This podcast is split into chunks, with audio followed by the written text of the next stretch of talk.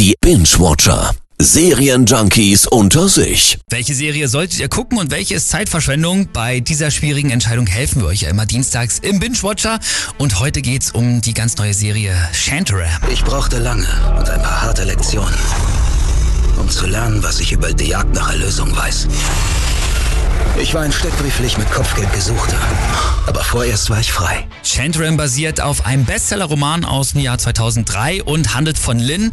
Der ist Australier, der halt eben schon, wie ihr gehört habt, wegen mehrerer Sachen im Gefängnis saß und sich jetzt mit einer neuen Identität ins Bombay der 80er Jahre absetzt, um da ein neues Leben zu beginnen. Da lernt er dann auch noch weitere Aussteiger kennen und auch Einheimische. Auf der Flucht, ohne Zuhause und ohne Heimatland. Bombay war ein Ort, wo jeder neu anfing. Was verschreckt dich nach Bombay denn? Verrate ihr nichts. Wir alle haben Geheimnisse. Ich zeig dir meins, wenn du mir deins zeigst. Lynn engagiert sich dann auch irgendwann in den Slums in Bombay, scheint damit auch endlich so seinem alten Leben entfliehen zu können, aber dabei bleibt's natürlich nicht. In Bombay läuft dann doch alles ein bisschen anders und Lynn steckt dann auch schnell wieder in der Tinte. Für jemanden, der keinen Ärger will, hast du aber interessante Freunde. Wenn ich etwas von Ihnen verlange, werden Sie es tun. Sonst wird hier alles brennen.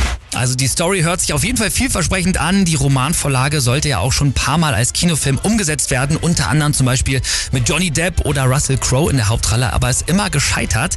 Und da zeigt sich auch mal wieder, dieser tausend Seiten starke Roman, der passt halt einfach in, am besten in eine Serie rein und kann dadurch dann auch total nah am Buch spielen. Das finde ich schon mal sehr gut. Und die Hauptrolle, die spielt Charlie Hunnam. Den kennen wir aus Sons of Anarchy. Auch eine sehr gute Besetzung.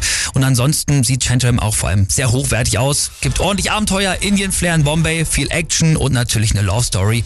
Zwölf Folgen ist Chantrem lang. Und sollte die Serie erfolgreich sein, dann gibt es auch wahrscheinlich sogar noch eine zweite Staffel, denn auch einen zweiten Roman gibt es schon. Jeder rennt vor irgendwas davon her. Ich sitze hier wirklich in der Scheiße. Du kannst allem entfliehen, aber nicht dir selbst. Problemen wohl lieber stellen, statt davon zu laufen.